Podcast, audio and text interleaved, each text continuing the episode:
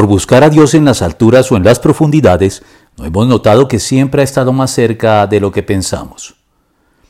De manera temprana, en Deuteronomio 30:12, Moisés anticipó el Evangelio refiriéndose así al mandamiento de Dios y nuestra capacidad para obedecerlo. No está arriba en el cielo para que preguntes, ¿quién subirá al cielo por nosotros para que nos lo traiga y así podamos escucharlo y obedecerlo? Dejando sin piso la pretensión de alcanzar la aprobación de Dios mediante méritos, esfuerzos y heroísmos personales, como si reconciliarnos con Él requiriera de nuestra parte una lucha épica para lograrlo, al mejor estilo del mito griego de Prometeo, robando el fuego de los dioses para darlo a los hombres.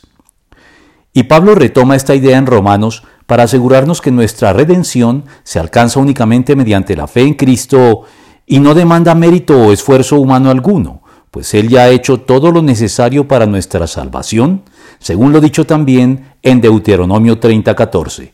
No, la palabra está muy cerca de ti, la tienes en la boca y en el corazón para que la obedezcas. A partir de Cristo, la salvación está pues cerca y al alcance de todos, a la distancia de una sencilla y sincera oración, como lo ratifica el apóstol. Pero la justicia que se basa en la fe afirma, no digas en tu corazón, ¿quién subirá al cielo? Es decir, para hacer bajar a Cristo, o quién bajará al abismo? Es decir, para hacer subir a Cristo de entre los muertos. ¿Qué afirma entonces? La palabra está cerca de ti, la tienes en la boca y en el corazón. Esta es la palabra de fe que predicamos, que si confiesas con tu boca que Jesús es el Señor y crees en tu corazón que Dios lo levantó de entre los muertos, serás salvo. Romanos 10 del 6 al 9.